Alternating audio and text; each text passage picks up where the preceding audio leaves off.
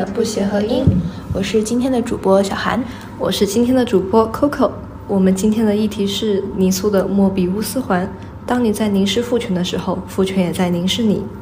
如何来理解今天的这个议题呢？首先，我们要提取出议题中的关键词，也就是泥塑。这种将偶像或者是非现实角色的性别进行二次构建的行为，往往会被人视作是一种强调女性主体意识和反父权审美的叛逆行为。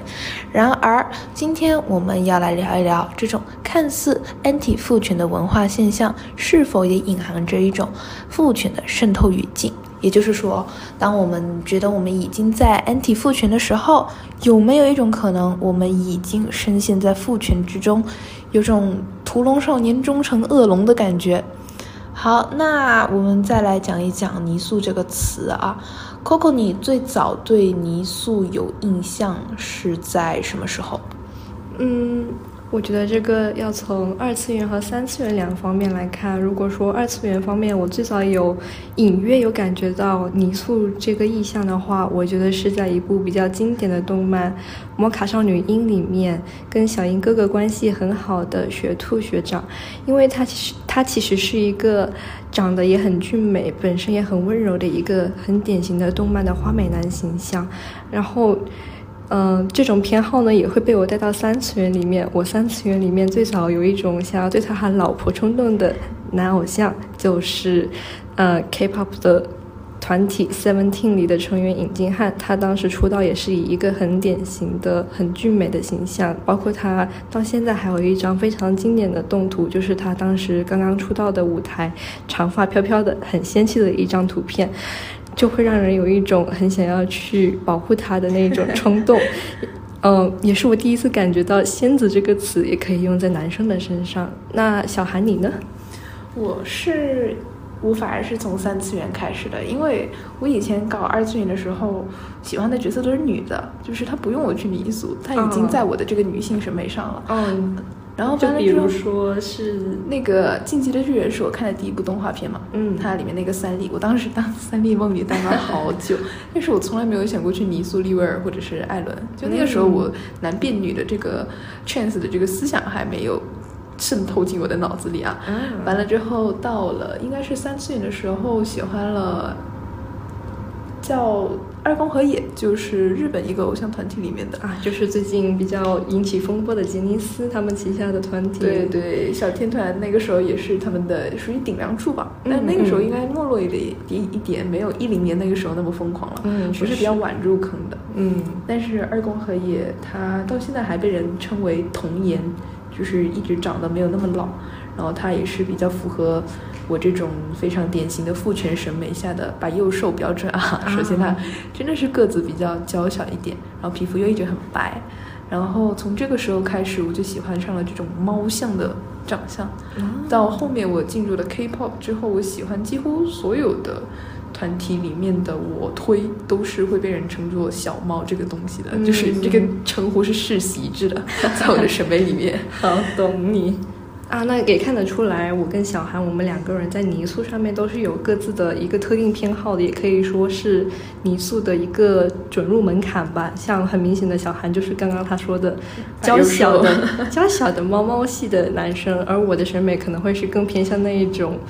嗯，比较温柔大美人啊，对，然后而且一定要就是，如果有长发就更好了。其实我觉得我们是大家闺秀跟小家碧玉的区别，这个 太太典型了，这个形容词也非常的，感觉我们两个好像那个古代的老爷在这里给自己挑小妾。真的就是这样的一个想法。那总结出我们刚刚泥塑的这两个类型啊，其实呢，它也是跟我们的泥塑这个本体的词根是有关系的。因为就像我们刚刚说的，我们两个喜欢的都是传统意义上好像更适合女性特质的一些男性。我们用到了“大家闺秀”跟“小家碧玉”这两个词哈。嗯，那其实是因为呃，泥塑它这个行为它本身就是将。男性，呃，我们在这一期中主要注聚焦的是男性啊，因为我们两个搞男爱豆搞的比较多，真是抱歉，真是抱歉，一当男宝妈就停不下来了。呃，那把这种男爱豆的原生性别进行转换的这个行为呢，它其实也是有一个呃根源在的。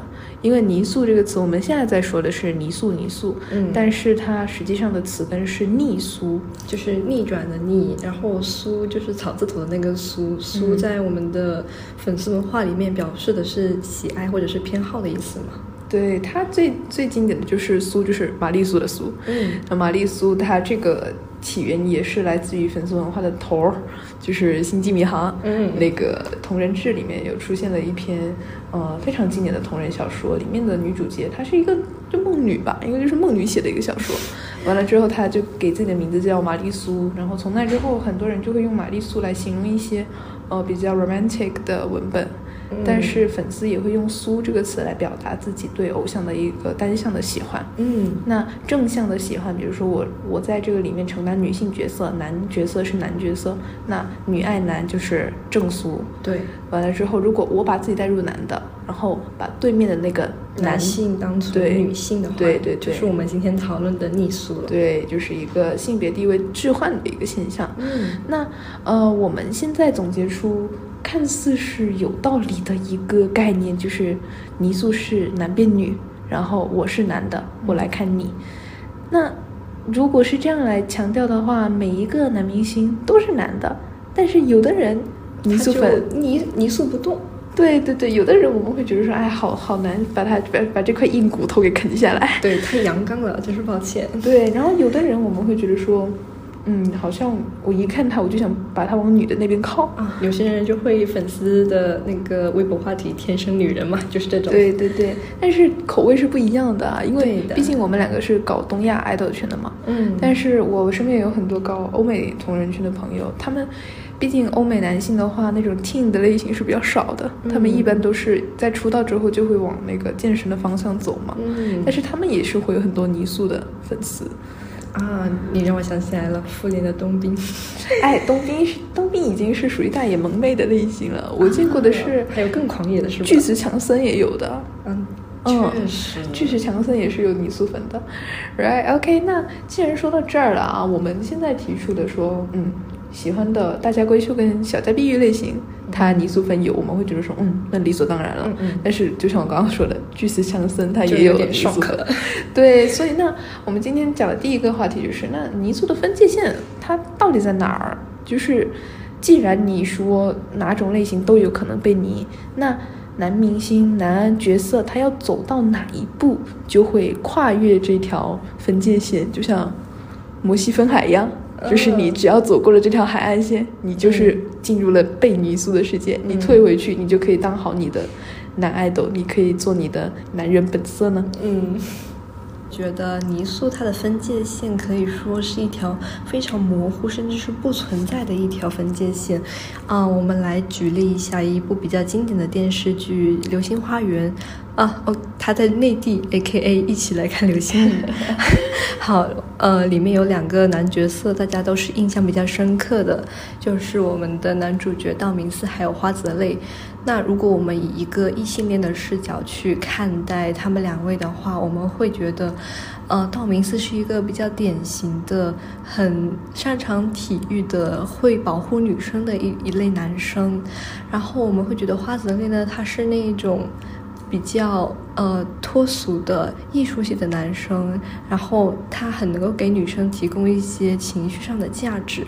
但是如果我们把他们置身于我们泥塑的语境来看的话，我们会觉得，呃，道明寺这一种。她只是一个比较运动系的辣妹，然后她所有的神经和粗线条都只是因为她是一个比较活泼可爱的小女孩，她做的一切都是为了来勾引我。那我们把花泽类放在泥塑的语境下，我们又会觉得，嗯，她不过只是为了来勾引我，所以才去弹钢琴啊，然后还跟我谈心，然后还装的这么高冷，她做的一切都只是为了来勾引我这个目的。呃，花泽类就会变成一个，呃，像我们南平修仙文，不知道你看不看起点啊？反正我以前很爱看 南平修仙文，里面会有一个类似于就是高冷御姐，就是我师尊的师姐，啊你懂吗？高岭之花对，就同门的师姐，然后她是那种仙气飘飘的角色，嗯然后我得到她的话，呃，就相当于我是一个我得到一个奖励。对，然后我是一个篡位者，就是我把她拿下神坛了。嗯但是呃，花泽类是这样的，那道明寺就是那种 跟我同级，但是啊，很讨厌我的那种。那种呃师妹之类的青梅竹马设定。对对对，那种欢喜冤家之类的，但是你你不会觉得他这个人，呃，你不会像杉菜第一次见到他的时候觉得他讨厌，嗯或是觉得他可能他的拳头会挥向我，嗯你只会觉得他好可爱呀、对呀 你就会觉得哎呀，性格还是个小辣椒呢，对呀、那就不是校园暴力暴力里面的挥挥向你的拳头，只是小拳拳捶你胸口的那，种拳头真。的好可爱呀。然后端木雷，你也会觉得，哎呀，还是个小莲花呢，好清新啊。对，就是这种，就视角一下就转换了啊。然后刚刚 Coco 说到的这个呃异性恋文本啊，其实是比较古早了吧？就是我们已经嗯几十年前了嘛。对呀、但就将近二十年前了这一部电视剧。对对对，那个时候大家对 romantic 的幻想还是非常的典型的。嗯那我们最近，嗯、追溯到最近的泥塑来看的话，我是发掘出了一个新的圈子，叫书圈，就是哦叔叔的那个书。略有耳闻。对，那这个书圈里面，就是其实它不是说只专注泥塑，它也有呃中老年男性明星粉丝的一个固定圈层。那嗯它是整素泥塑都有的，也有那种不管这些什么塑，它就是真爱粉。嗯，对，那这个书圈里面包括了像王宝强、于和伟，然后之前演《狂飙》的那个张颂文，嗯。然后还有我想一下，最近封神比较火的费翔老师，其实有一部分，虽然我觉得他还是整肃这样的大头啦。对，然后但是就这样的我们心目中硬汉形象的爸爸辈的这些男演员，他们也有泥塑粉。对，我之前是看到了一个豆瓣的帖子啊，非常的惊奇，就是冲击是对，令人眼前一亮。就是他当时是只截图了评论，他让我们说，呃，看看这个评论，你猜猜这个说的对象是谁？那个评论里有什么少妇，然后什么。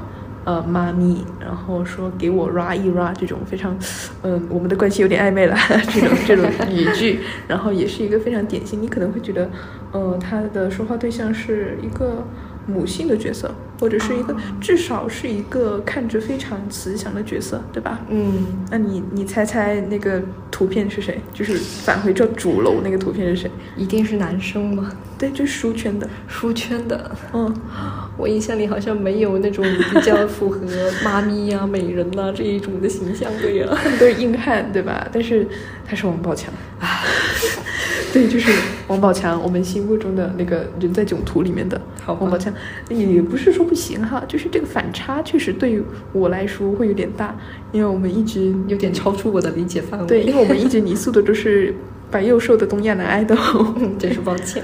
对，所以就是你看我们刚刚聊了这么多啊，就是东亚男爱豆，他们妆容精致，嗯然后也注重身材管理跟皮肤管理，嗯一般又是大眼睛、小脸儿这种角色，我们可以泥塑，对吧？大家都会觉得说，嗯，合情合理啊，呃，可能还有人会称他们为娘娘腔，对吧？那你娘娘腔活该被你泥塑。啊，抵制娘炮。对对对啊，对，就是你们娘炮活该被泥塑啊！你就是想演女的，那你演个痛快吧。但是我们回到刚刚的语境中，异性恋文本里面的男角色，甚至是硬汉角色、书圈，他们也可以被泥塑。那这其实就呈现出一种，嗯，泥塑粉的一个叛逆心理。嗯，就是我不管你是怎样的形象，对吧？你是硬汉也好，就长得像那个神奇宝贝里面那个大岩蛇一样，哐哐肌肉块也 OK，还是说你是白幼瘦也 OK，我就是要把你设定成一个女的。在你这里，呃，在我这里，你只能够做女人，然后精彩不停。对对对对，你只能你只能作为一个呃被我凝视的对象，就是你所有的行为都是在服务我，满足于我的情绪价值。对，就像我们刚刚说的，我们不会觉得说，呃，如果我们是泥塑粉，我们不会觉得道明寺对我们来说有威胁感，对不对？嗯你不会嗯觉得说，啊，他要打我，或者是他他他他可能真的要校园霸凌我，嗯之类的。我们也不会觉得说，嗯，端木磊高高在上的，对吧？啊我们不会觉得说，哎呀，那花泽类那么有文化，他会不会看得看不起我之类的？不会觉得这样，我们只会觉得说，嗯。道明寺，你这个小辣椒啊，你肯定是为了引起我的注意。你这些小把戏，我早已经看透。对，然后我们也会觉得说花泽类，嗯，你很有文化啊，你很有艺术修养，但是你弹钢琴肯定也是弹给我听的，对吧？就是我们会有这样的升腾起一种征服欲。当我们做泥塑粉的时候，嗯不管你对面是怎样的人，那我们举一个例子说，巨石强森，对吧？嗯他肌肉也很大块，对不对？包括那个胸肌胖胖出来的。啊，那如果是女性的话，如果说，呃，你如果是顺直异性恋，嗯把他当梦女，我们说依偎在他的胸肌里面，嗯但是如果是泥塑粉，我们只会说妈咪，对，我们只会喊她巨乳，对不对？就是一个非常典型的，呃，把她当女性的角色来看的形容词去描绘她。嗯，那其实我个人是觉得这样很爽。我也会这样觉得，因为有一种，毕竟平时呢，我们平时女性已经遭受了太多的男性凝视。那你们作为呃荧幕上的人，让我拧一拧，让我拧一拧，怎么你们了？让让我吧。让让我吧。对，就是我会，我是真的会有一种叛逆感，包包括我玩那个乙乙游，我玩乙游的时候呢，就是乙女向游戏，啊如果有一个男性角色，嗯，他比较的，他是那种比较清冷类型的，而且他年纪比较大嘛，然后我就不喜欢这个角色，因为我不喜欢他说教我，哦，你会觉得这个形象会不会太典型了？就是对在这个社会对对对，我就觉得如果我跟他就是有情感关系的话，然后他老来教导我，我没有那种依赖他的感觉，我只觉得他烦。但是我的一个朋友给我提出了另一个想法，他说你不要把他当爹，你把他当妈就好多了。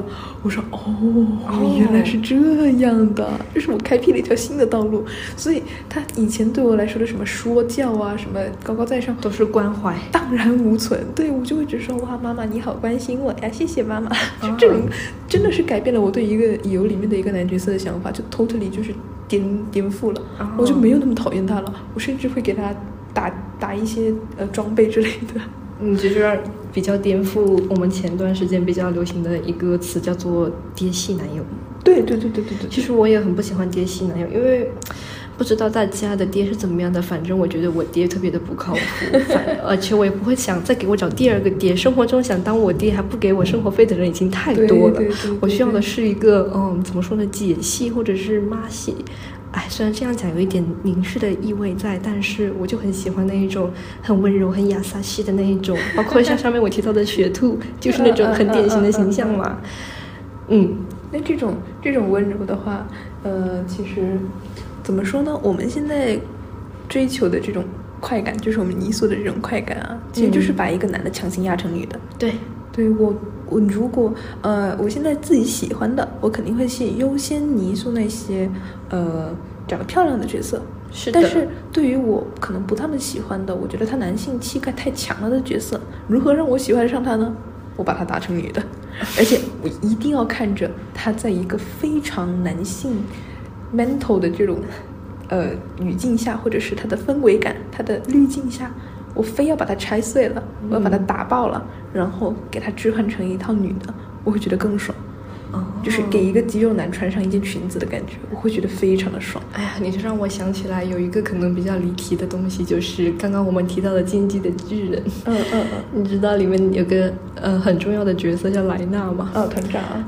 剑山川是他的首府位。哦解释一下，受抚为就是类似于我们的泥塑，但还是把他当男人看，只不过把他置于了一个呃被凝视的地位，但是。那个受抚为他们的心里还是认为他们是男的，只不过他们的处境像女生一样而已。嗯，就是把它放在男男性关系下的固定的被插入房，它只能放在那个被插入房的位置。对。然后，哎，其实我也能理解，就像我们刚刚说到欧美圈嘛，嗯欧美圈肯定都是肌肉男比较多嘛。对呀就我们目前看到的，但是我也很喜欢泥塑他们，因为我也很喜欢。呃，就是看到他们的时候，我可能会觉得，嗯，这个人肌肉块头太大了，他对我有威胁感。然后朋友说，你不要说他肌肉大，你要说他是大奶妈咪。我说，嗯嗯，这样就对味儿了，这样就好多了。懂你意思。当年搞锤击的时候，内心对对内心只想泥塑洛基，因为觉得嗯，黑发美人。对对对，然后对味儿。然后，但是哦，我当年看锤击的时候，我还看到就是人生第一第一次接触一篇，就是呃，把他们两个人都性转了以后搞拉拉的。当时我有点不理解，我说呃，你们两个都是男的，你们也可以谈恋爱啊 哦可能可能某些地方不可以啊，对不起。哦，你们为什么为什么要把你们两个又变成女的在谈恋爱呢？然后后来，嗯，看多了一些，看多了就接受了嗯，雷神的泥塑图，对真真香啊，真香。就像我之前喜欢《灌篮高手》的时候嘛，呃，《嗯灌篮高手》它大电影里面那个山王队，他有一个男的，就是叫和田，那和田是被人叫沟里，就是叫不是叫沟里，就是叫大猩猩的。哦哦就是你也能想象出来他是什么类型的长相啊，一米九多很高，嗯嗯也会有他的泥塑粉，然后也会有就是呃给他画那种变装 queen 的那种嗯图。我一开始当看文字描述的时候，我就说不行；看到图之后，我理解的一切，就是 I I know 了，就是我已经进入了那个境界里面，呃，就 a whole new world。这就是同人女的创作力啊。对，所以我觉得，呃，话说回来，就是这种反差快感是我们泥塑的一个地从白幼瘦之外的一个新的途径。就是我们为什么会喜欢泥塑呢？除了我们真的觉得她的形象符合我们的女性特质的定义之外，还有一种可能是我泥塑它是为了满足我的对这种男性的凝视的快感。嗯就是我会打破你的固有定制。对，就会打破一个特质的性别标签吧。比如说肌肉男，就是比较 muscle 这样子的形象的话，它不仅可以是我们传统社会里面认为的男性必须要健壮，包括女性她也可以有一种很健康的美，就不一定一定要是白幼瘦了。其实某种程度上也有点打破性别的刻板印象。对，而且更重要的是，当男性他把他的一些特质作为他的性魅力、吸引点，在啊耀武扬威的时候，当做他的一个孔雀开屏。对优点在向你展示的时候，泥塑粉会把这种展示置换过来，变成就像我们说粗俗一点，就勾引。嗯，就是我打碎了你的主体性，你不是作为一个主体在展示自己，而是我把你视成一个客体，你在向我汇报你是怎样的。啊对，这就是一种炫耀变成一种引诱了。对，就是你的位置跟我的位置完全转换了。嗯因为男性他在这么多年的父权社会下，他一直是主体，嗯所以他的一切，像我们刚刚说的，温柔有温柔的主体性，嗯阳刚有阳刚的主体性，嗯他们总会说成是自己的魅力点，而且他是希望你为之折服的。但现在反过来了，当我做泥塑粉的时候，我管你是什么 type 的你，只是为了来勾引我啊。，对你的你的展示会变成我的观赏。嗯对我是现在变成了你，你展示变成了我观赏，就这个、这个嗯主语已经产生了彻底的调换。嗯所以这是我认为，呃，泥塑粉除了满足自己的一个呃快感之外，还有另一个方面的快感，就是我要把你打下去。不然我至少我是这样的啊，在我遇到白脸白幼瘦之外的类型的男性之后，我就会用这种方式去满足我的快感，嗯然后跟他达成一个和解。就是只有你当女的的时候，我会爱你；你不当女的的时候，我就不爱你了。就是这样的。嗯，我只爱做女人的你啊。对呀、那这样也侧面表现出，其实就像波伏娃之前说的那句话嘛，就女人是后天形成的，嗯对吧？它其实是一种处境啊，因为就像呃 Coco 刚刚说的，这条分界线几乎不存在。对的。你只要你想成为不对，只要我想让你成为一个女的，你随时都可以成为一个女的。嗯 right？就算你是花美男也好，你是肌肉男也好，只要我想，你就要变成什么样的模样。对的。不管我已经忽视了你主体的呼声，你说你是男的，我听不见，我听不见，我觉得你是女的，你就是女的，所以这个是，呃，我觉得泥塑粉大家喜欢的，呃，除了是对泥塑对象的一种喜爱之外，还有一种自己掌握话语权的这种快感。嗯，就是性别反转，还有一种社会地位心理的一种反转吧，我觉得。对对对，现在可以是我决定我喜欢什么了，而不是说你来决定我要喜欢什么。哎嗯你发散的魅力是我主动去接收的，而不是你放到我这儿来的。这是泥塑的一个非常经典的一个话语权的表现。那我们回顾一下我们刚刚提到的所有泥塑对象里面，我们提到的高频词，像是什么 妹妹呀、呃美女啊，然后娇娇啊这一些词，我们会发现，我们似乎还是被框定在了父权话语下这一套南宁的叙事。嗯，我们还是会不自觉的，就是虽然说我现在是泥塑你，但是我们不是从女的视角来看女的，我们嗯是从男的视角来看女的。比如说，那我们的泥塑对象什么时候会，呃，当他让我感觉到，嗯，你不错，我喜欢你的时候，他肯定是表现了某种父权审美下的女性特质。是的比如说你很娇啊，就比如我们最爱看的南韩综艺上最经典的 part 撒娇颂，啊，对吧？就那个 Kiyomi 那个，对。那我们看这个时候，呃，毕竟爱豆他们会有表情管理之类的嘛，然后配合上他而且的。对于男爱豆来说，他们平时是要在家里或者说在社会里面，就是承担一个很典型的男性形象，就是顶天立地呀，什么不掉泪不落泪呀什么的，像装可爱那一些，对他们来说实在是太罕见了。对，然后当他们呈现出这种形态的时候，我们会觉得说，嗯，那你很女啊。嗯如果我是男的话，我会喜欢你这样的女生，对吧？对在在泥塑粉或者是同人 CP 里面，也很经典的一套话语就是。队友跟队友采访的时候，经常会说，如果叉叉成员是女生，你会不会想要跟她谈恋爱？对吧？我们也很喜欢这种话语的设定。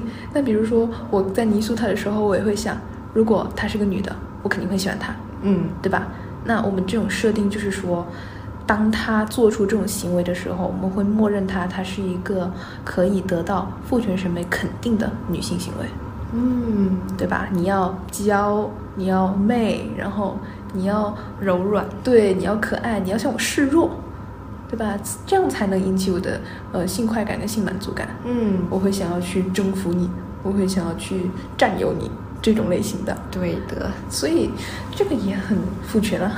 就挺微妙的。对对对，就是我们看似是把男男 idol 男角色蹂躏在手下了啊，其实我们只是把投射到我们身上的东西反投射到了他们身上而已。对，像我们刚刚提到的白幼瘦那一类的话，嗯，我们如果再细想一下，我们会想说，为什么他白幼瘦了，他一定要去做女人呢？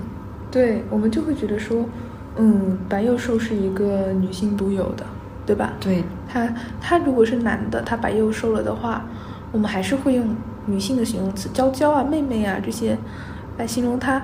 嗯，但是有没有可以有没有人可以创出一个在这里招聘一个仓颉造字啊？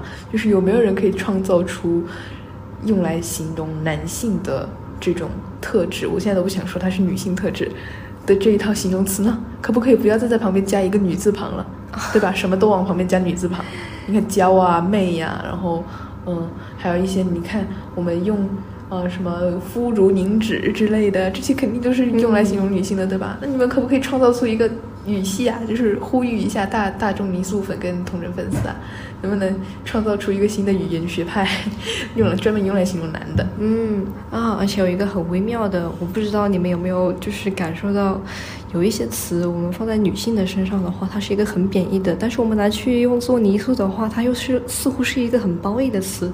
那比如说一个很典型的“公主”这个词吧，嗯就是如果你现在呃走在路上，或者说什么周围有认识的男的跟你说，你好像一个公主啊，你的下意识反应是什么？我的下意识反应会是很很不舒服。首先，公主这个词，你是不是觉得我不好对？就是你是不是觉得我很高傲？就第一个，他可能我会。可能是我的心思比较狭隘呀、啊，就是对不起。第一反应我会想说我，我反思自己，我反思自己的行为会不会有点太，嗯、呃，目中无人，或者说太高傲这样子的。然后第二点，很悲哀的是，“公主”这个词已经被某些男的，嗯、呃，就是污化成一些专门从事，嗯、呃，怎么说，呃，色情色情淫秽行业的那些人了吧。但是如果我说一个男 idol。或者男演员，我说，嗯，她是公主，然后呢，那大家就会附和你，就是他的粉丝或者不是他的粉丝的人，看到他的形象，对，或者他的行为，就会就会说，嗯，我懂，她就是一个被放在神坛上的一个很完美的一个女人，对，就会觉得说，嗯，公主这个词儿，这个身份，给她附加了一层新的魅力，对，对，如果他单纯只是一个男的。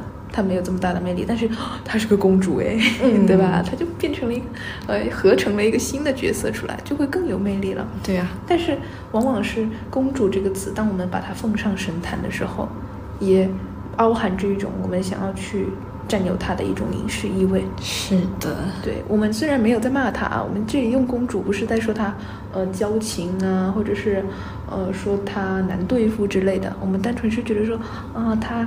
身份地位很高，嗯，然后我们会想要去宠爱他，嗯、我们会想要去满足他的一切想法跟欲望。嗯、那这种视角下的爱，其实也是一种男性审美。是啊，大家都会觉得说，嗯，我是一个主体，所以要去保护你，对不对？嗯、那你应该就只能处在这个被保护的地位了吧？是这样的，是吧？如果这个公主，比如说这个，我把一个男的称为公主，嗯，然后有一天他跟我说。或者是他在他的直播里面，他说他开始健身，或者是说他开始啊，我看到了他啊抽烟，或者是有很大的肌肉块，那他会心碎了他的粉丝。对他逃出了公主的这个框架之后，我肯定就不喜欢他的呀。就对我来说没有任何的审美或者是情绪价值了。嗯，他不向我示弱了，对他开始展现他自己的主体性之后，我就不喜欢他了。就感觉他没有太顺从我，我就会不喜欢。对，所以这也是一种父权审美。对的，所以泥塑泥塑说说是泥塑粉丝泥塑偶像啊，其实也有可能是他泥塑粉丝，嗯 是粉丝把自己的性别给置换了，不一定是置换了对面的性别，可能把自己的也连带一起置换了。嗯，所以我觉得泥塑，我们现在很多人喜欢拿泥塑来说它的先进性，嗯，对？吧？就是说它强调了女性的主体位置，然后将男性呃放置到一个客体的层面上。那那我不可否认这一点是对的，但是另一层方面来讲的话，它其实有点像，它是一个非常 就后现代的命题，会担心会不会我们自己的行为又在一次就在重复就是不自觉的又加深了男女之间的刻板印象这个行为。对对，并且呃，刚刚之所以说到后现代，是它有一个大家都有后现代的命题为共同的特点，大家会呃打破旧的，但是我们很少会提出新的。啊，就是我们现在处于一个只破不立的阶对段。对对对，就是就像我们刚刚说的，我们把男性从主体的地位打下来了，对不对？嗯那我们没有创造出一个新的语言学系，或者是创造出一套新的审美，嗯来继续塑造他们。嗯我们单单是报复的一个行为，你怎样看我，我就怎样看你。嗯我们是沿用了那一套我们所讨厌的父权审美跟父权话语，我们只是把它继承过来了，或者是夺权了。嗯然后我一字不落的我用在你身上，以其人之道还治其人之身 Ctrl 身。C Ctrl V 这样子来对对对形容他对对对们。。但是，那他到底走出了多远呢？泥塑这个东西也很难评，吧是的呀。嗯，那就像你刚刚说的，Coco 也说，他可能是加深了一种二元的性别刻板印象，嗯这个也很对啊。那如果我们说泥塑有分界线的话，怎样才能被泥，或者是你的行为在我看来是女的，那你岂不是加深了一种女的应该怎样的一个印象？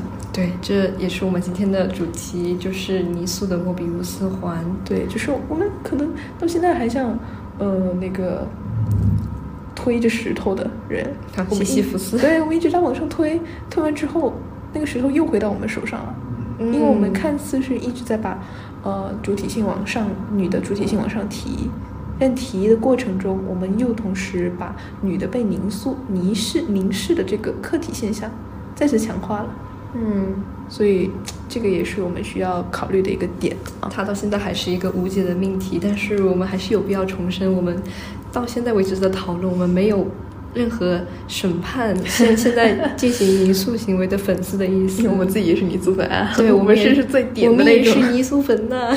我是最典型的那种，然后我都是一边泥一边对唾弃我自己。对，希望大家就是不要介意，我们没有针对任何人的意思。好，那么说起来，有没有发现，其实不止粉丝有开始进行这个泥塑行为，有一些公司，比如说我们的微博也会买一些词条啊。对对对，买热搜上面都是什么？啊，但他现在呃光明正大的把那些形容词摆上来还是少一点。啊，但是我觉得就是前几年那个耽美剧还没有，呃，就就不能说被禁吧，就是 就耽美剧还在还还在盛行的时候，其实那些泥塑有有一些很隐晦的、很有隐藏性这种感觉的泥塑词条，尤其是当他们的耽美剧 CP 开始买营销的时候，我们能够隐隐约约的感觉到。嗯，就是不仅仅是粉丝自发的开始泥塑了。对我们发现资本可能也有也有一些下场的行为。对啊，可能呃有的时候我们身处这个环境之中，不要老是反思自己了。嗯，都有有可能是环境在塑造我们呢。多辱骂别人，少反对对对对，思自己。少内耗自己啊！不是我想泥塑啊，是他逼着我泥塑的。啊，对呀、对他这种，其实现在的这种，呃，一些经纪公司或者是一些娱乐公司的一些塑造啊，非常经典。那，呃，再说回我们两个的，因为今天是我们两个人自己在自说自话的播客哈、所以我们举的例子都是我们自己生活中的例子。我们两个是搞东亚男爱豆的嘛，嗯，嗯，所以东亚这个范围我们包括了日韩中。我们我们也算把这三个国家都闯透了，都都粉了一遍。都都被这里的男的伤了一遍。那呃，这三者之间的泥塑大环境的氛围其实也是很不一样。对，有有不一样的地方的。哎，但其实我主观来说的话，我会觉得是，呃，日韩中这样子的对泥塑这种文化的接受氛围，因为呃，就是之前排序是 日本大于韩国大于中国。对的，之前就是我搞吉尼斯的时候，他们也会有一些团里的人说，就是就直接叫她公主。就是这样，很直接、很直白的。然后那个团员，我看也没有什么抗拒的心理。当然，我也不知道是不是他自己的不抗拒啊。然后，然后，哦，然后这个是日本的嘛？我翻我粉过的是杰尼斯。然后，当我去搞韩团的时候，防弹少年团。哦，说起来有一件很经典的事情，就是当年他们还不叫 Hype，他们还叫 Big Hit。对。然后当时我想，应该。哎，我们这个播客如果有幸能够被防弹的比较老的粉丝听到，你们应该知道我在说什么。就是我们粉丝文化里面有一个叫做 fan cafe 的东西，就是关卡。对，以前还是用关卡，以前哪有 Viverse 这种东西？对，Viverse 你真的很垃圾啊！啊，然后对，然后关卡里面就相当于他没有任何的大粉，任何的粉丝都一视同仁。然后这个观咖运营的管理者就是公司本身。然后当时有一个很经典、很经典的是防弹里面的大哥，就是金硕珍嘛。他，哎，他是很容易被泥的一个人。我先说好了，因为我就泥过他。啊，对，因为人在这。对对对，他是一个喜欢粉红色的，然后一米八多的一个肩膀很宽的男生。对对。然后因为他是团里年龄最大，又喜欢做饭，当时很多人就喜欢叫他妈妈这样子，还喜欢就是因为他又喜欢粉红色，就喜欢叫他公主。当时。公司的官咖有一条公告，就说禁止你们用这一些很女性、很典型的女性的词汇去形容这个男性成员，就是让我觉得非常的震惊。我就是你敢烦我？对呀，我给你花钱，你敢烦我？对呀，你你凭什么呢？钱是我花的，骂是我挨的。观众老爷、观众爹，你还好意思？那其实，那你也能看出来时代在进步了。对，因为呃，毕竟我们防弹他是一几年出道了的，一三年，一三年，都都十年了，当年还在。当小学生的时候了，对。然后，呃，你像 NCT 是一个新的团体，对吧？他一八年出道，也不新了。哎，也你不止一八年吧？我记得 Dream 是一六年，一六年出道的，就比他们慢慢了三年。第一个第一个 U 队就是呃一五年，一五年。对，但是我是之前在当 Dream 里面的那个黄仁俊的泥塑粉嘛。啊。然后黄仁俊他也是一个经常会被说成是公主的形象，但是 SM 在那个时候就已经可以在。呃，他们的官方物料里面打上字幕，就是 Q 到这一点，对吧？对，就是直接把黄仁俊带成为公主了。嗯，对，就是当然这也是泥塑粉津津乐道的一个话题啊，就是说，哎呀，公司都承认她是公主啦，整塑粉别再什么了。哦，我觉得这个，嗯，公司怎么想的，我们也不知道，对吧？对啊，所以就是你也能看出来时代的进步，大家都在知道哪个风向口有钱赚，大家就往哪里涌过去了。他们倒不一定是打心里认同，对我家艺人，她就是一个女的，对，她只是觉得我家艺人当女的有钱拿。对他可能以前为什么 Big Hit 会这样呢？以前他会觉得说，哦，因为我们防弹早期啊是那一种呃带着大金链子的，然后拿着手 拿麦克风的 Hip Hop 男团，想成为你专属的欧巴，那个时候还在唱啊，对对对对，而且呃前你你看一三年一几年来说，因为呃花美男这个形象虽然是从日韩传过来的，但是大众文化下大家更认可的还是阳刚的男性角色嘛。嗯，所以当时 B K 他赚钱的风口需要更多的整塑粉，而不是泥塑粉。哦，确实，因为一三年，我想想，当时流行的团体啊，还是我靠，X O。五百年前，大家都是一家人，大家都是一家人。当时 X O 的是什么？咆哮，对吧？对对对，就是校园男生。对他们虽然是花美男，但是他们也是作为异性恋，甚至异性恋的梦女形象存在的。嗯，所以呃，公司可能会觉得说，那给我花钱的主要还是梦女粉。嗯，那你不能断了我的财路，对不对？你们喊公主的，是不是会膈应到我们，把他们当呃男性角色来？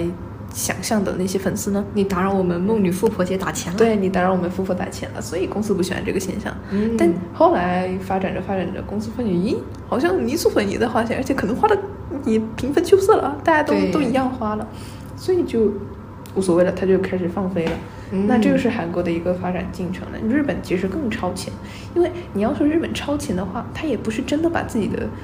艺人放当成女的，他只是无所谓，他只是 就他真的无所谓，就是你把他当女的也好，当男的也好，你打钱就行了。就是人设，他觉得哪个人设顺眼就是。对啊，他真的他可以大无顾忌的在台上穿女装，然后啊，别说了，我们杰尼斯还有不怎么穿衣服的。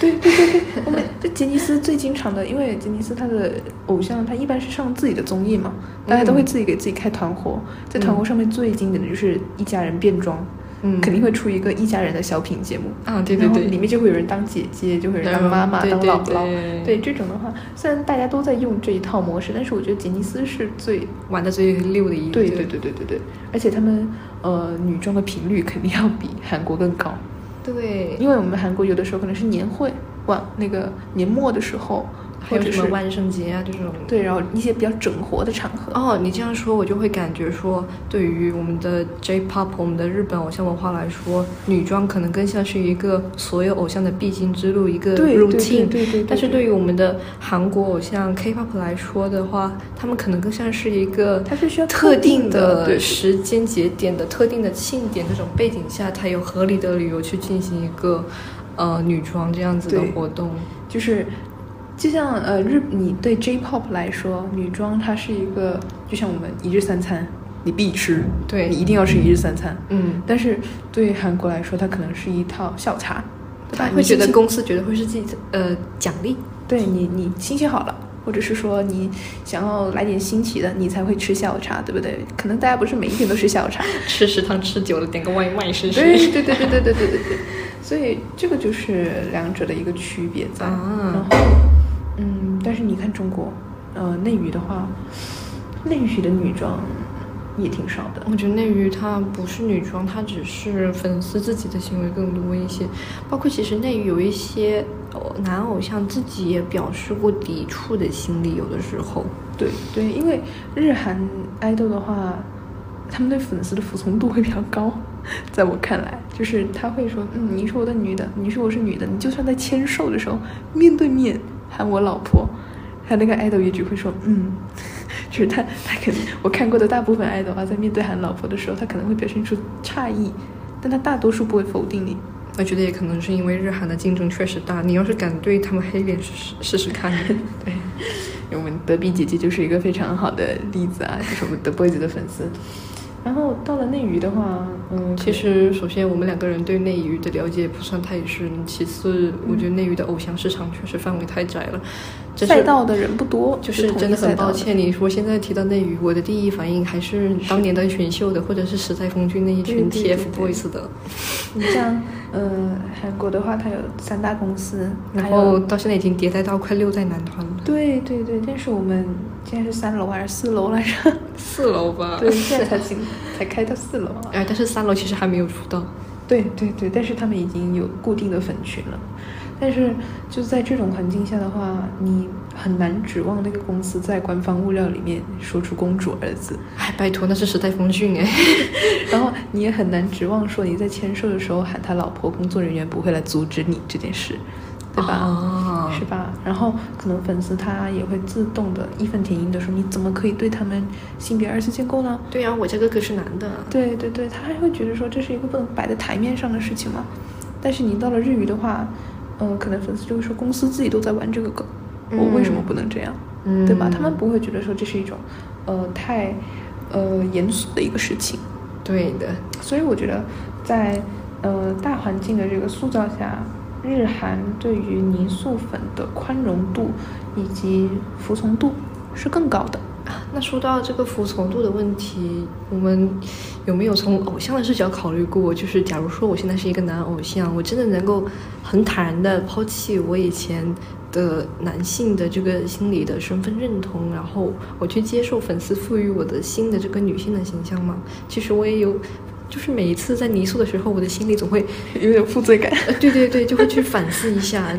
我太喜欢反思了，对不起，不能再反思了。已经对不起第五次了，这个播客。我们的女同仁，你不能再反思，泥塑可别再反思了，每天都在内耗自己啊！就是你确实也是会了，反思是一个不能说它不好，就是你会想到说，那我把自己当主体的时候，他想不想当主体呢？嗯，对吧？这是一个非常哲学的问题。就是在揣测一下他们的心理吧。到底谁来当这个他者？如果嗯我当他者的话，那我不舒服。但是如果我不当他者，他又不舒服。可是我爱他呀，我也想要他好，对吧？你这个话有点 病娇的感觉。对呀，就是大家都非常的慈母手中线，对吧？就是我，我非常对你付出了非常多的爱，我肯定不希望你不开心，对不对？那你好东亚呀，妈妈只是爱你，妈妈只是爱你啊。那那我就是非常东亚的一个家长形象，就是我爱你，我希望你好，但是你最好是按照我的方式来好。嗯，那你，我虽然会去思考你是不是不想成为这个方式。但是我还是会按我自己的爽点来，嗯，对吧？那偶像到底，他其实也有一种反抗了。有的偶像，比如说你不能说是反抗，因为有的时候他们确实是需要这个来维持自己的健康，悄咪咪的去举铁。对对对对对对，很多男爱豆都会去举铁，有的会是说，呃，因为他们舞台舞台强度比较大，就他们必须要用，就是体力的支撑因为肌肉要去保护骨骼嘛，就是会起到一种保护作用。但是你也。很难不说，是不是他们自己也有对这种阳刚审美的一种追求，就不能放下。举铁这个事情，它特别有意思，就是哎，我记得是有，就是有两个男爱豆，他是不同时期的发言，就是有一个男爱豆，他的大意就是我就是要举铁，然后另一个男爱豆的意思就是哦，我觉得我现在这个刚刚好有一点点肌肉，很薄薄的就差不多了。然后他说我听粉丝的建议，我也觉得不用再继续举铁下去了。就是我觉得很微妙啊，嗯，这是两种形态，一种是，呃，更想要让粉丝喜欢真实的自己的，嗯，他会觉得说真实的自己是一个好的，就是一个阳刚男，我想要你们来认同我这个好的，对，请认同我的阳刚这个 image，对，然后另一个是认同了粉丝认同的东西啊，对吧？第二个后者是说，OK，你们喜欢什么，我会顺着你们的来，嗯，这其实很经典的，呃，比如说 idol 里面，呃。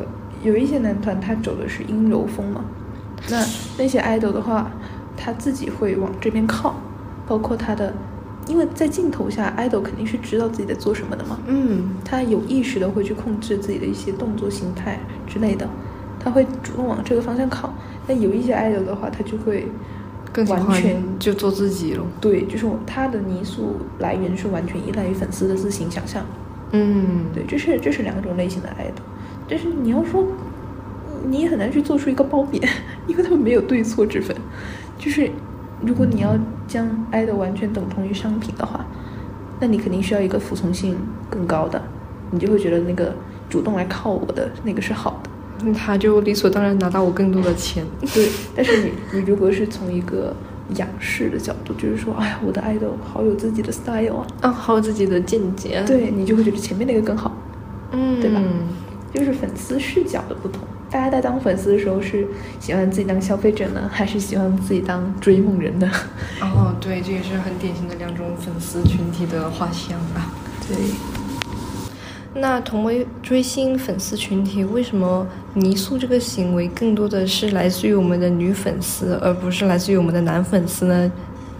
对啊，就是就算我们关注的是同一个文本，同一个 paro。大家男女之间粉丝关注点也完全不同，对吧？就像我们举例最经典的漫威，小时候我不知道你有没有这种经历啊？小时候，哎，那个时候我是喜欢当那种呃男子汉的类型，就是当我在班里面说漫威的时候，只有男生会跟我聊这个，就女生他们都不看这个。但是那个时候小学初中的时候，我已经在当同人女了。那个时候他们问我说你喜欢谁？我说喜欢洛基。他说：“那你你为什么不喜欢就是美国队长跟钢铁侠这种？”我说：“因为我喜欢雷雷神跟洛基之间的关系。”他们就啊，你喜欢同性恋？哦，他们的他们的假设可能是你会喜欢美国队长跟钢铁侠那种他们可能做梦女的感觉。对对对，然后说啊，然后当时我们还不是说搞男同，他说你搞基，我说 对啊。我说对啊，然后他们就是避避让三舍，你知道吗？太害怕，就是嗯，男同性恋的这种氛围感影响到他们阳刚男了。同性恋不要传染给我。对对对，就他们就像碰到毒刺一样，就远远的离开了我，然后再也没有人跟我聊这个东西。太好笑了。所以我成为了互联网的流浪汉，我就去互联网找我的认同感了。所以很经典的一类就是，呃，我跟他们还没说这个事情的时候，我们都会说啊，你也喜欢漫威，我也喜欢漫威，好，那我们聊漫威。他们聊什么？他们聊的就是。美国队长跟钢铁侠谁比较强？或者是美国队长呃跟冬兵是好兄弟，还是跟钢铁侠是好兄弟？啊，因为那个时候后来在初中一会儿吧，就美队三出来了嘛，最经典的那个内战吗？还是美国？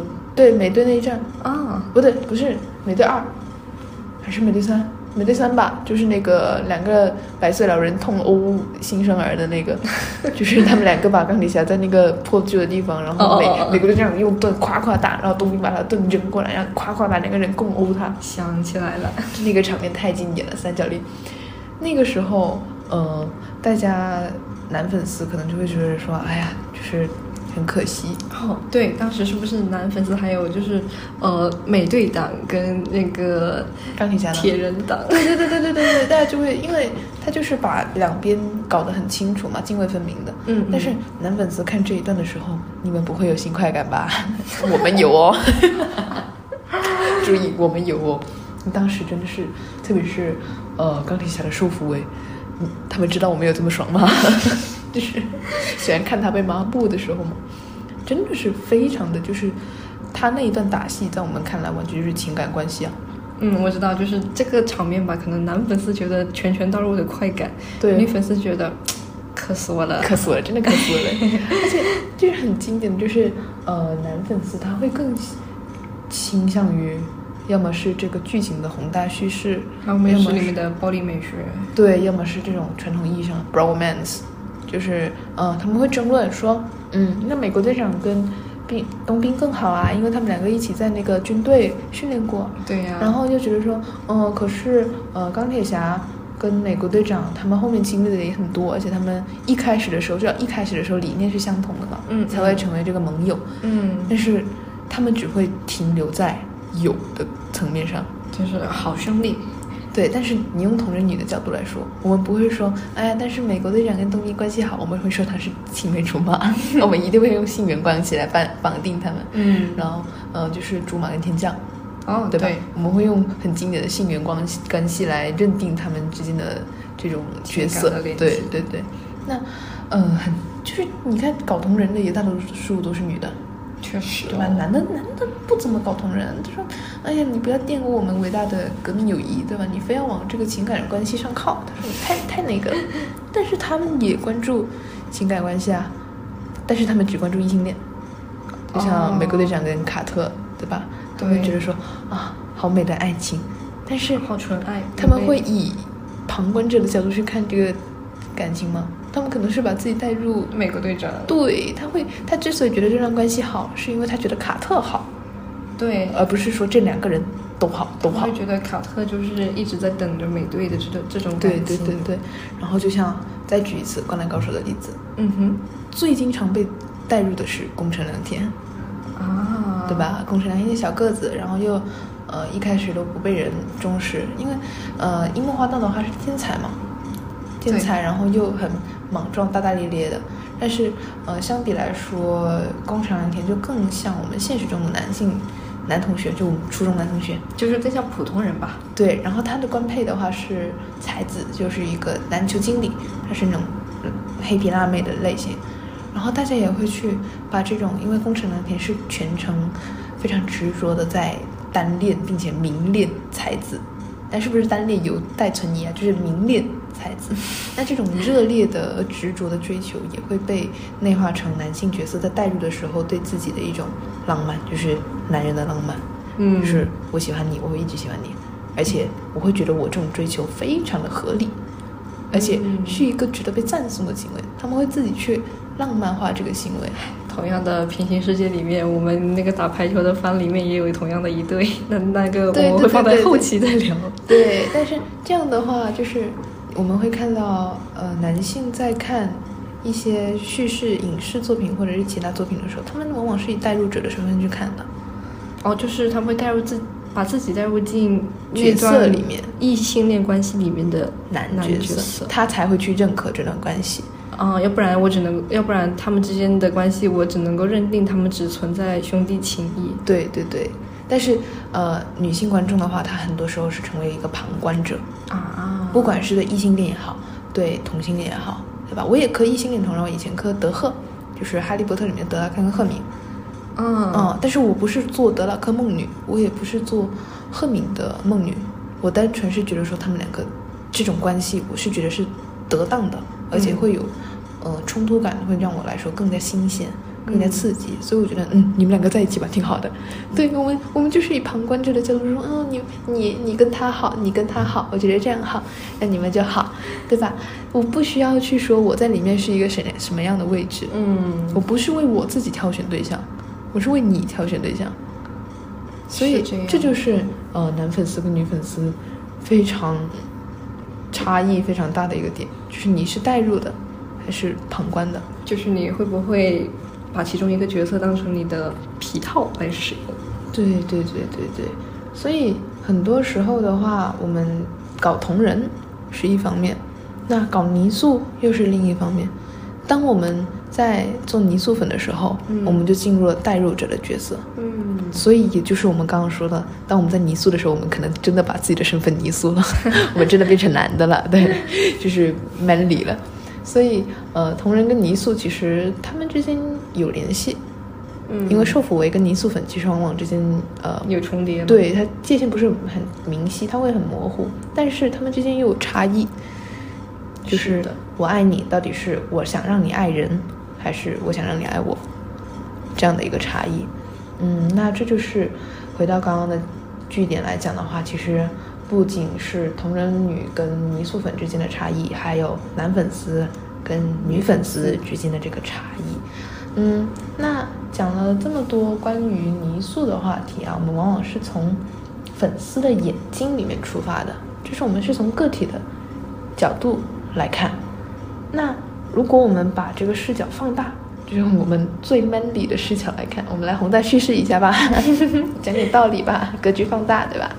格局放大一点，我们看，那如果我们以第三者的视角看这整个事件、整一个圈子、整一个泥塑的圈子，甚至是粉丝圈子，现在是不是有一种风向，就是泥塑它摆到台面上来了，并且它开始有一种利好的倾向，就是如果你泥塑一个男爱豆，嗯，可能有一部分粉丝会觉得说你比整塑他要好一点。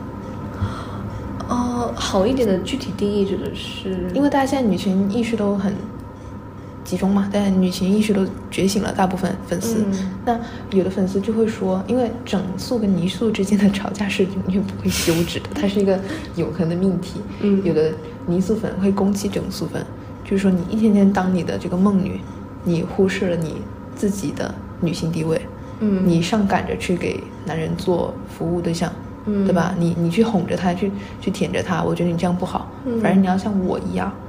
我要来把她当成女的来对待，就是这是我爱对对我我打压了男性阶层，所以我爱女女如女。对，就是整泥之争很经常会有这种论题，已经上升到这个高度了。对，但是整塑粉又是怎么反击的呢？他们会说你泥塑泥塑粉，你把一个男的塑造成一个女的，这是在辱没女性。哦，因为他会强调说，男的就是男的，女的就是女的。你对着一个男的，甚至是不符合大众审美下的一个男的，比如说刚刚书圈啊，他比较阳刚，对不对？然后他可能不太注重外形的一些精致的管理，不像男爱豆那样嘛。嗯，就他们觉得没有到达他们心中那种准入的门槛，尤其是在外外貌的方面，是吧？对他就会觉得说，那你非要把他说成是女的，你是在辱女，哦，因为你辱没了女性应该有的那种。地位性哦，就是他们觉得那个男爱豆的自身其实也没有没有那么美好。对对对，他会觉得说，你把一个呃，就像你把呃华莱士非要说成是高级的、更高级的快餐，肯德基，对不起，对，或者是说啊，你你非要你非要用瑞幸的杯，那个星巴克的杯子来装瑞幸啊？对对对对，就是这样。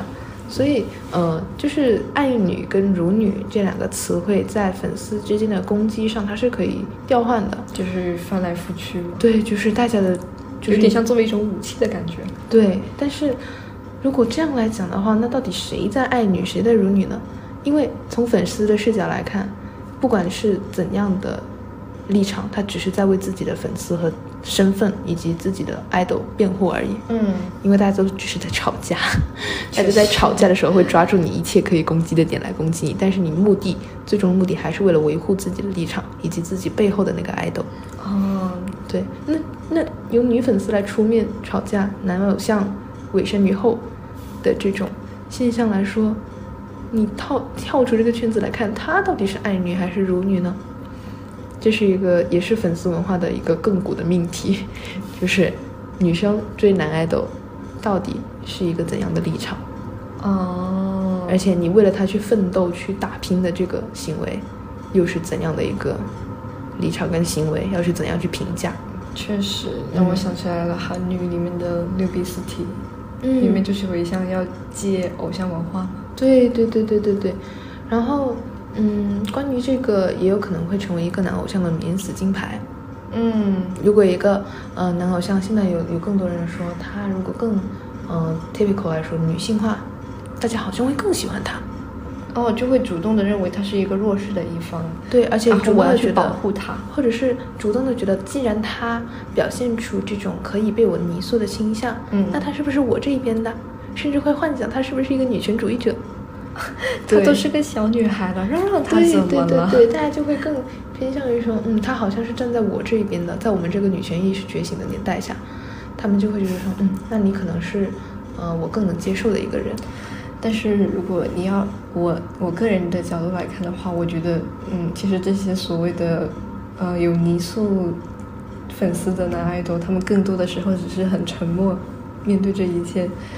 对，就还是刚刚那个话题，更更想要把自己当更认同自己的商品身份，还是更认同自己的真实身份？很多人就是在这个夹缝地带，他们也不敢越界那一步，对对对哪一步对他们来说都不是什么好事。对，所以，嗯、就是我们从更大的角度来看的话，整一个泥塑的这个行为，归结到底，它到底是一种进步呢，还是一种在原地踏步的行为？甚至它可以牵涉到它到底对粉丝是好是坏，对女性是好是坏，这些都是目前我们还没有完全进化出来的一个讨论。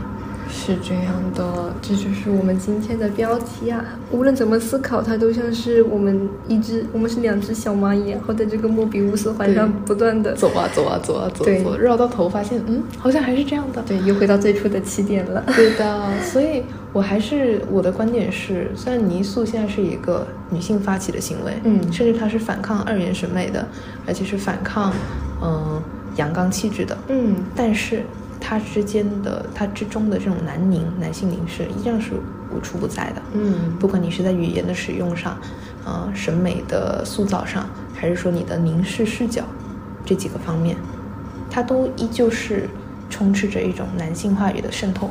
对，它是一种比较，我们会没有任何的感觉，没有任何的意识，就会想到我们这样是不是在南宁？我们的话术是不是，呃，有陷入南宁语境下这种怪圈？嗯，所以他真的可能南宁是世界上最凶狠的意识渗透形态，它真的会渗透到你的脑子里，就是几千年过来了。它嗯现在就算你在做出打破屋子的行为，嗯它也会内化在你的心里。嗯我觉得这是最我们需要去警醒的一点。嗯，毕竟这个男权社会存在了已经这么久了，而追星文化的流行，它甚至都不过百年吧。嗯，以前有，但是没有现在这么完备。你要说就是专门我们指定说流行偶像文化，那肯定是没有那么久的。对对对然后对泥塑又是流行偶像文化里面再一个分支撮对对那么后面又衍生出来的一部分，所以它现在的兴起，还有它本身的一些怎么说，内核肯定是还没有完全稳定下来的吧。是，所以而且我始终觉得，嗯、我现在我们现在生活在一个这么多人的社会啊，就人太多了，对，所以我始终是尊重所有想法的，因为泥塑在我看来也是一种私人领域嘛，对吧？我这样看它。你那样看它、嗯都无所谓，只要你不来骂我就好了，你别骂我，求求你了，别骂我了。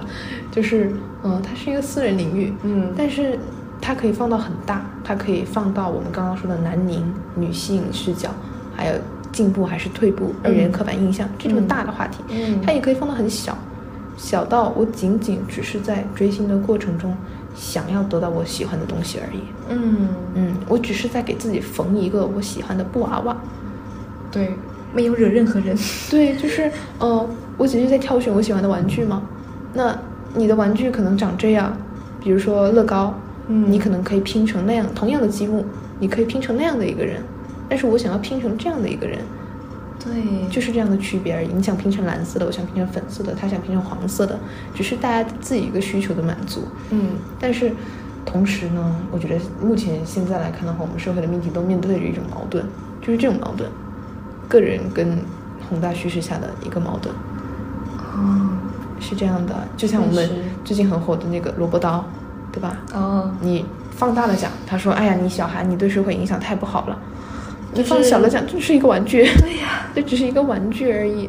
但是又有人会把它投射到更大的一些什么社会影响啊、童年成长啊这一类的东西。所以我觉得，嗯，我们甚至我们可能以后讨论的话题也好，社会上目前有的话题也好，估计都是这样的一种矛盾，就是，嗯，但是最大的莫比乌斯环，在我看来，因为我现在还在追星嘛，嗯，你们现在还在当泥塑粉吗？一生难保吗？一生难保吗？就停不下来了，已经已经沉浸进去了。泥塑还是我们无法面对、无法逃避的一个话题。嗯，就是我们到底在干嘛？我们到底在爱女，还是在怎样？嗯我们到底在满足自己，还是在满足更多人？嗯，进步还是退步？嗯，确实是留下了一个迷思。对，就是我们今天这个莫比乌斯环，不仅仅把我们两个绕进去了，对 但很有可能也把你们给绕进去了。